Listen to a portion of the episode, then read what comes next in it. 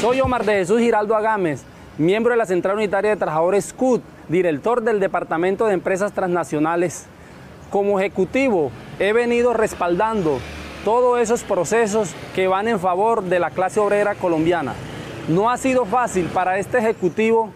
posesionar todas esas propuestas que hoy queremos que se vuelvan realidad, pero que dependen de que sigamos impulsando desde la Central Unitaria de Trabajadores todas estas iniciativas y que se puedan convertir en ley de la República. Para eso e invitamos a todos los trabajadores y trabajadoras del país